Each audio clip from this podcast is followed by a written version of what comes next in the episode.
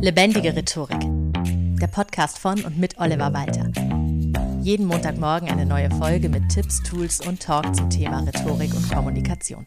Hallo und herzlich willkommen zu einer neuen Folge Lebendige Rhetorik, die eigentlich um was ganz anderes gehen sollte, als worum es jetzt geht. Ich wollte über ein anderes Thema sprechen, das ich dir demnächst auch noch präsentieren werde.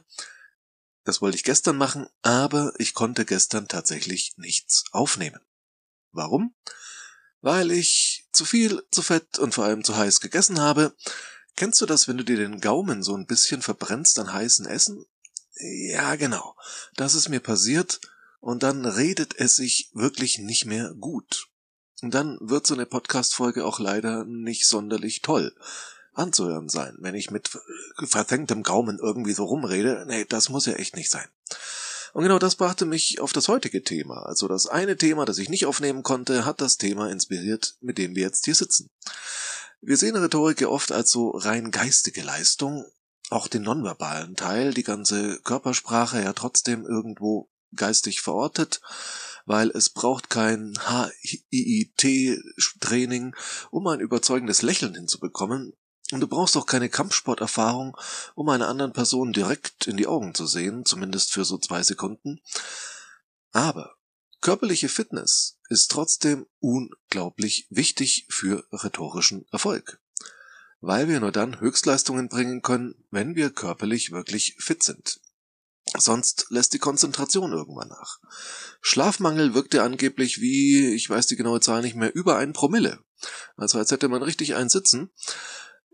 Zudem ändert sich die Körpersprache. Wenn es im Nacken zieht, man so ein bisschen leicht hinkt oder nicht ganz aufrecht stehen kann, man hat es mit der Hüfte oder was auch immer, dadurch wirkst du unsicher. Ja, und es wirkt, es schlägt einem ja auch selber aufs Gemüt. Das habe ich zum Beispiel auch schon mal erlebt. Ich hatte vom Laufen, ich gehe ja so drei bis viermal die Woche laufen, mir einen Fersensporn eingefangen und konnte dann nicht mehr vernünftig auftreten mit dem einen Fuß und dieser ständige Schmerz bei jedem Auftreten, das hat mich auch einfach psychisch fertig gemacht. Und das schlägt sich natürlich auf die Rhetorik auch durch. Lächel mal richtig überzeugend, wenn dir der Fuß sowas von übel wehtut. Das alles wirkt sich entsprechend auch darauf aus, wie du wieder auf andere wirkst, die vielleicht nicht wissen, dass du einen Fersensporn hast. Ich habe es durchaus schon gemacht, als ich mal Rücken hatte und nicht so wirklich stehen konnte, wie ich es mir vorstelle, sondern eher so Fragezeichenmäßig oder so wie ein Zombie, so diese in die Seite geknickte äh, Sache, dass ich das wirklich thematisiert habe, um den Leuten, zu denen ich gesprochen habe, klarzumachen, hey, der steht jetzt nicht so da, weil ihr irgendwie komisch seid als Publikum oder weil er hier nicht sein möchte, sondern weil er gerade vorübergehend zum Glück nur eine körperliche Beeinträchtigung hat. Das ist da wirklich ganz wichtig, dann können es die Menschen ein bisschen anders einordnen. Deshalb reden wir heute über einige Tipps und Tricks aus meiner Erfahrung, wie du dich körperlich optimal vorbereiten kannst für maximalen rhetorischen Erfolg. Für maximalen rhetorischen Erfolg kannst du natürlich auch ein Coaching oder Training bei mir buchen oder als Premium-Mitglied auf Steady diesen Podcast unterstützen. Ich freue mich aber auch schon, wenn du mich gerne weiterempfiehlst, wenn du zum Beispiel gerade selber keinen Bedarf hast an einem Training oder Coaching, aber jemanden kennst, der das haben könnte. Oder auch einfach nur in Anführungszeichen diesen Podcast weiterempfiehlst oder bewertest. Auch damit hilfst du mir schon sehr weiter. Seit ich das letzte Mal gesagt habe, ihr könnt den Podcast gerne mal bewerten. Bei Spotify zum Beispiel sind dort wieder über ein Dutzend neue Bewertungen eingegangen. Ganz vielen Dank auch dafür.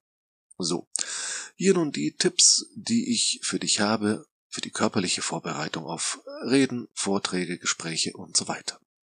Erstens, Thema Essen. Ganz wichtig, esse rechtzeitig, nicht zu schwer, lang sättigend. Ideal wäre eigentlich, ja, Haferbrei. Sorry. Vielleicht geht's dir da wie den meisten Menschen hierzulande. Es schmeckt besser. Der Haferbrei schmeckt deutlich besser, wenn man es Porridge nennt. Ja, zack, neuer Name. Wow, Porridge schmeckt gleich viel besser. Aber meistens gibt's keinen Porridge bei Auftritten, wenn ich zum Beispiel auf der Bühne stehe und dann im Backstage, sondern die klassische Backstage-Pizza, die, so ist es erst gestern wieder passiert bei einem Auftritt, liebe Grüße an die Kolleginnen und Kollegen, die Pizza kam fünf Minuten vor Beginn obwohl wir über eine Stunde vorher da waren. Tja, das ist das Schicksal im Backstage bei KünstlerInnen. Oder es gibt Pommes. irgendwas mit Pommes oder nur Pommes. So schön mit Mayo. Das ist lecker, keine Frage, aber kurz vorm Auftritt echt nicht so ideal. Auch hart bei Seminaren. Wenn ich so einen ganzen Tag Rhetoriktraining gebe oder mehrere Tage am Stück irgendwo bin für ein Rhetoriktraining, dann esse ich auch mit den Teilnehmenden, was fürs Socializing sehr schön ist. Man kann da nochmal ganz entspannt anders miteinander reden, lernt die Leute nochmal besser kennen.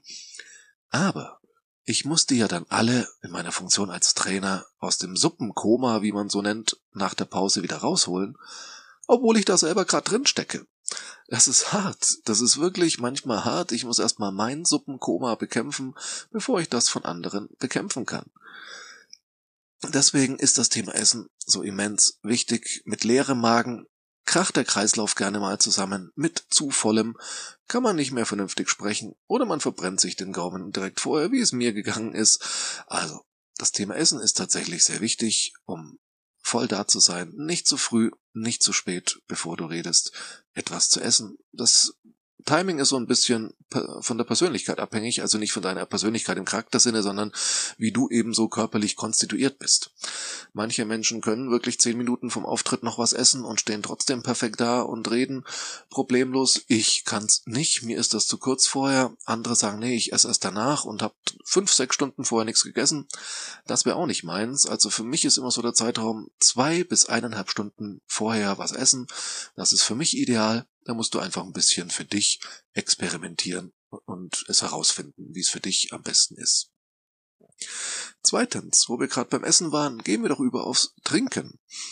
Es klingt furchtbar banal, aber meide kurz bevor du sprichst Rübswässerchen aller Art. Alles mit Kohlensäure. Und am besten tatsächlich auch Alkohol. Denn der Grad zwischen ein bisschen locker werden und auf die Bühne torkeln ist manchmal schmaler als man denkt. Gerade wenn du vielleicht eh nervös bist, dann ist der Kreislauf ja eh so ein paar Umdrehungen schneller, also solltest du sehr vorsichtig damit sein, in dieses Geflecht da noch einzugreifen. Klar, Profis können auch trinken, Manche müssen es vielleicht sogar. Ich habe schon Leute erlebt, tatsächlich aus dem Kleinkunstbereich, die sind durch die Münchner Innenstadt getorkelt, gegen Autos gestoßen, und dann schiebst du die so liebevoll Richtung Bühne, die gehen drauf und zack, die legen irgendwie einen Schalter um, es funktioniert alles perfekt. Und die liefern eine Performance ab, die ist eins zu eins in einem YouTube-Video, was du dir von ihnen anschauen kannst. Also die bringen einfach exakt das Programm, so wie man es aus dem Fernsehen kennt, und schalten da von einer Sekunde auf die andere um. Ich persönlich hoffe, dass ich so professionell nie werde, dass äh, das so bei mir funktioniert. Und das sollte eben auch nicht dein Ziel sein, aber ausreichend trinken, damit die Stimme auch geölt ist und dann nicht noch einen trockenen Hals hast, das wäre schlecht und nicht dann ständig so räuspern musst, sondern dass genügend Schmierstoff sozusagen da ist. Auch was ich ideal finde, ist ein bisschen heißes Wasser mit Honig, Zitrone und ganz wenig Ingwer, nicht zu viel Schärfe direkt vorm Sprechen. Das hilft auch. Es gibt so auch verschiedene Empfehlungen für Tees, Getränke, wenn die Stimme ein bisschen angegriffen ist, die da helfen. Also gerade alles mit Honig ist optimal. Aber ganz wichtig eben allgemein Ausreichend trinken, nicht so viel trinken, dass du dann plötzlich auf der Bühne auf Toilette musst, aber genug, damit der Mund äh, feucht genug ist, um gut artikulieren zu können. Wie gesagt, keine Kohlensäure, weil die irgendwann sich rächt. Und das ist eigentlich schon mal sehr entscheidend, dass du eben auch das Trinken entsprechend timest und einplanst, und dir natürlich auch, wenn du länger als fünf bis zehn Minuten sprichst, auch ein Getränk auf die Bühne mitnimmst oder dir dorthin stellen lässt. An den Tisch, ans Rednerpult oder es dir eben einfach so als Flasche oder als Glas mitnimmst, weit genug von dir wegstellst, dass du es nicht umstößt, aber es trotzdem immer griffbereit hast. Denn wie gesagt, sobald du mal länger als fünf bis zehn Minuten redest, kann so ein kurzes Zwischenölen der Stimme durchaus sinnvoll sein. Drittens, Essen, Trinken ist Input. Reden wir mal über den Output. Alles raus, was keine Miete zahlt, bitte. Das heißt, bevor du auf die Bühne gehst, ja, also ich kann es nicht schöner ausdrücken. Entschuldigung, wir reden hier über das Thema Klogang. Es ist unglaublich wichtig. Aber ob ich muss oder nicht, bevor ich länger in der Öffentlichkeit spreche, gehe ich nochmal aufs Klo. Schneuze mich, schau nochmal in den Spiegel, dass auch nichts zwischen den Zähnen hängt und so weiter. Denn das kann alles stören, kann alles sich negativ auf deine Performance auswirken. Also nicht nur, wie es auf andere jetzt kommt, wenn ich was zwischen den Zähnen habe oder ständig den Rotz hochziehen würde, so ja, widerweltlich, während eines wissenschaftlichen Fachvortrags zum Beispiel toll oder einem Pitch vor InvestorInnen super.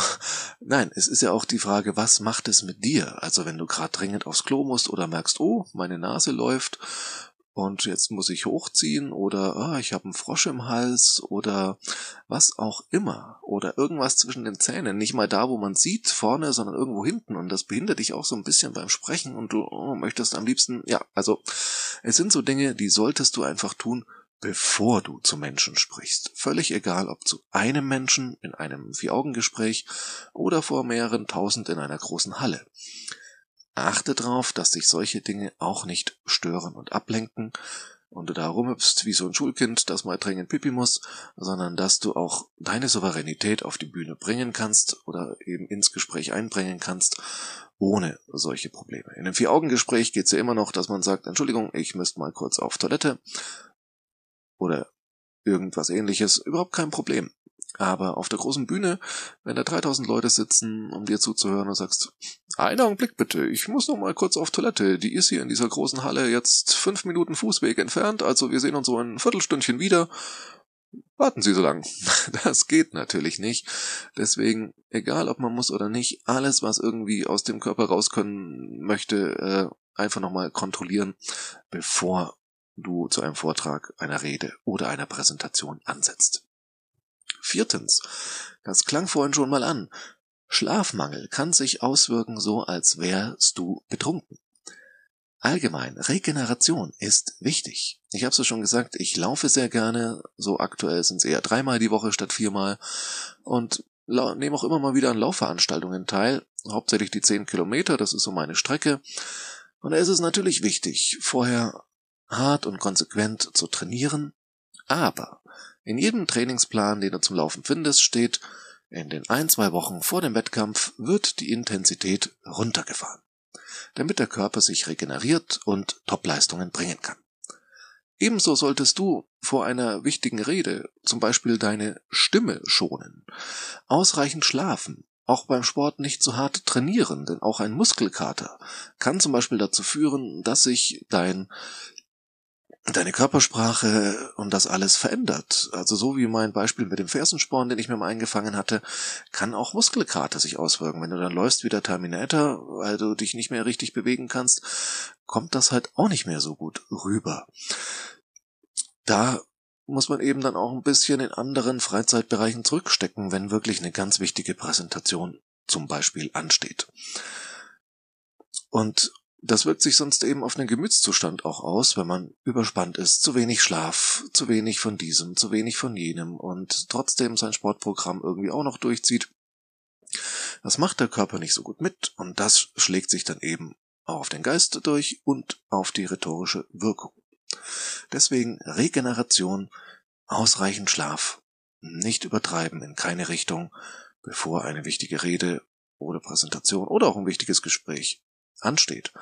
Ausgeschlafen zum Vorstellungsgespräch zu kommen, ist auch enorm wichtig und nicht die Nacht vorher durchgefeiert zu haben. Klingt banal, aber du glaubst gar nicht, was im Alltag alles so passiert und man sich in der denkt, ja, war keine gute Idee, das wusste ich vorher, aber trotzdem ist es halt irgendwie passiert.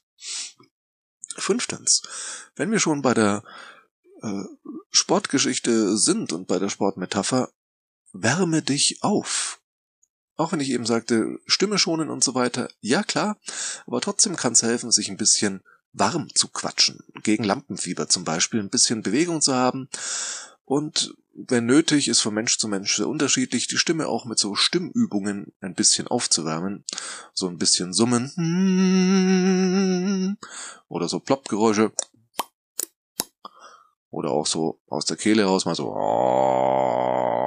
Ja, also es klingt total albern und sieht auch albern aus. Das muss so sein, glaube ich. Es sieht auch albern aus, wenn sich Menschen, die Sport machen, aufwärmen, wie sie da mit Armen und Beinen so um sich werfen. Also die Albernheit gehört zum Aufwärmen anscheinend immer dazu.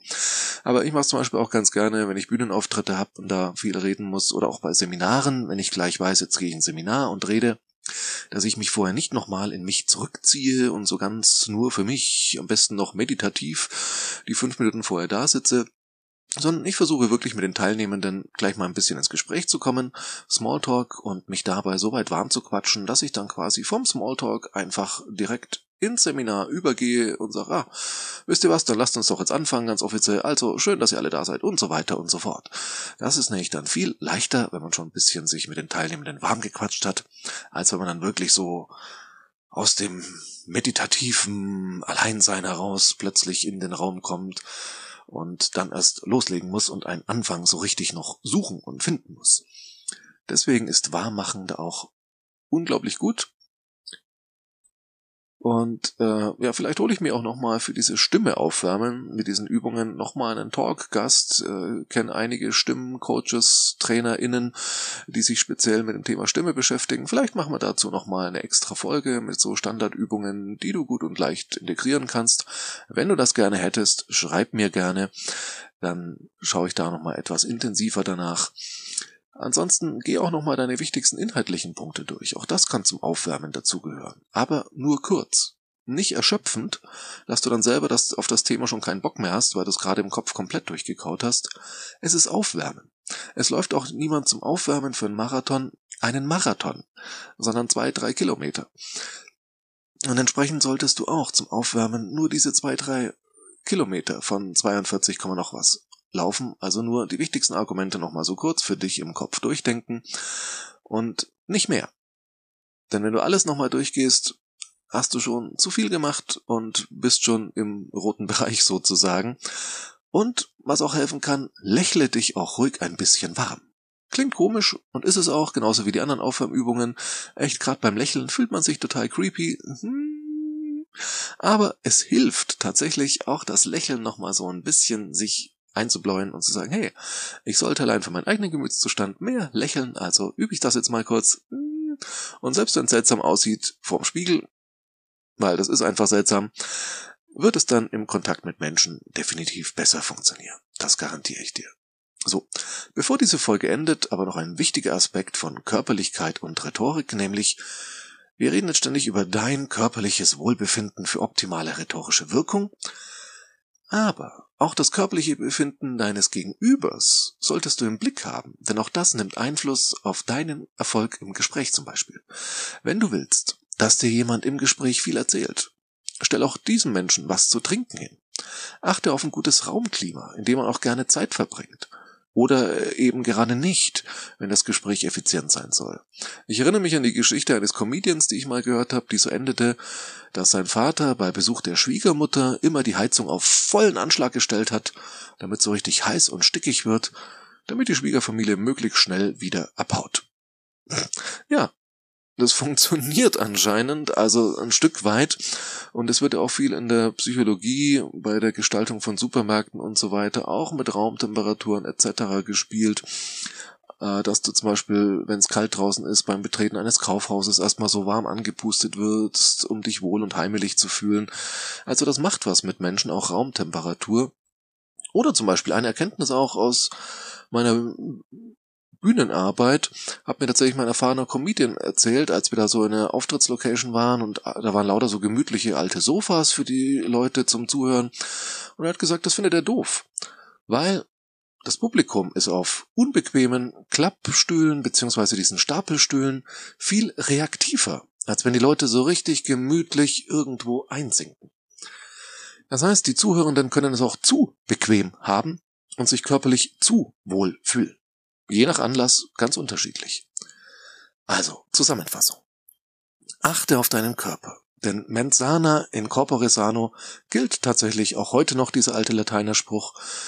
Achte auf genügend Schlaf und Regeneration, aufs richtige Timing und die richtige Menge bei Essen und Trinken, jeweils das Richtige zur richtigen Zeit. Achte aufs Aufwärmen. So, jetzt habe ich eindeutig, das passt perfekt zu dieser Folge, zu lange nichts getrunken während ich hier rede und du merkst, irgendwann gibt selbst meine sehr gut trainierte und ausdauernde Stimme nach. Und jetzt mit einem Schluck trinken geht's doch gleich wieder viel besser. Also aufwärmen der Stimme, auch der Stimmbänder und alles muss raus, was keine Miete zahlt, bevor ein wichtiges Gespräch, ein Vortrag, eine Präsentation etc. ansteht. Hausaufgabe der Woche. Umsetzen. Na klar, achte mal mehr auf diese Punkte, hör auch auf deinen Körper, wenn der was nicht will. Das heißt zum Beispiel auch, wenn es dir körperlich nicht gut geht, dann mach nicht diese pseudoheroische Nummer und zieh's einfach trotzdem durch, sondern verzichte lieber auch auf ein wichtiges Gespräch beziehungsweise verschieb's auf einen anderen Termin. Wenn du krank bist, meld dich krank. Alles andere nützt nichts. Erst recht nicht, wenn du in einer besonders wichtigen Kommunikationssituation 100% Performance liefern willst.